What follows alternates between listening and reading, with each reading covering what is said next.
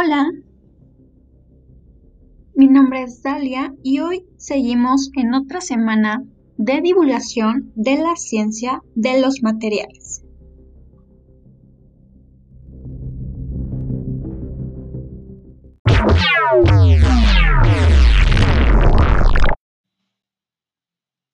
Hoy les voy a platicar acerca de unas estructuras denominadas estructuras metalorgánicas.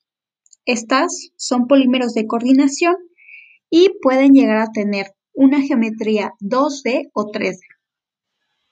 Estas están consideradas como un material poroso con una riqueza tanto química como topológica única y están formados por una red extendida mediante el enlace de coordinación de iones metálicos o también este, denominados como clústeres y estos van a estar coordinados a través de las moléculas orgánicas multidentadas a las cuales se les denomina ligandos.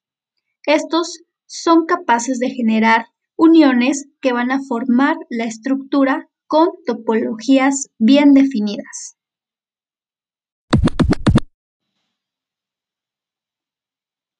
Dentro de sus aplicaciones de estas estructuras metalorgánicas tenemos la catálisis, el almacenamiento y separación de gas, así como la conductividad eléctrica, además de eh, ser utilizados en cromatografía.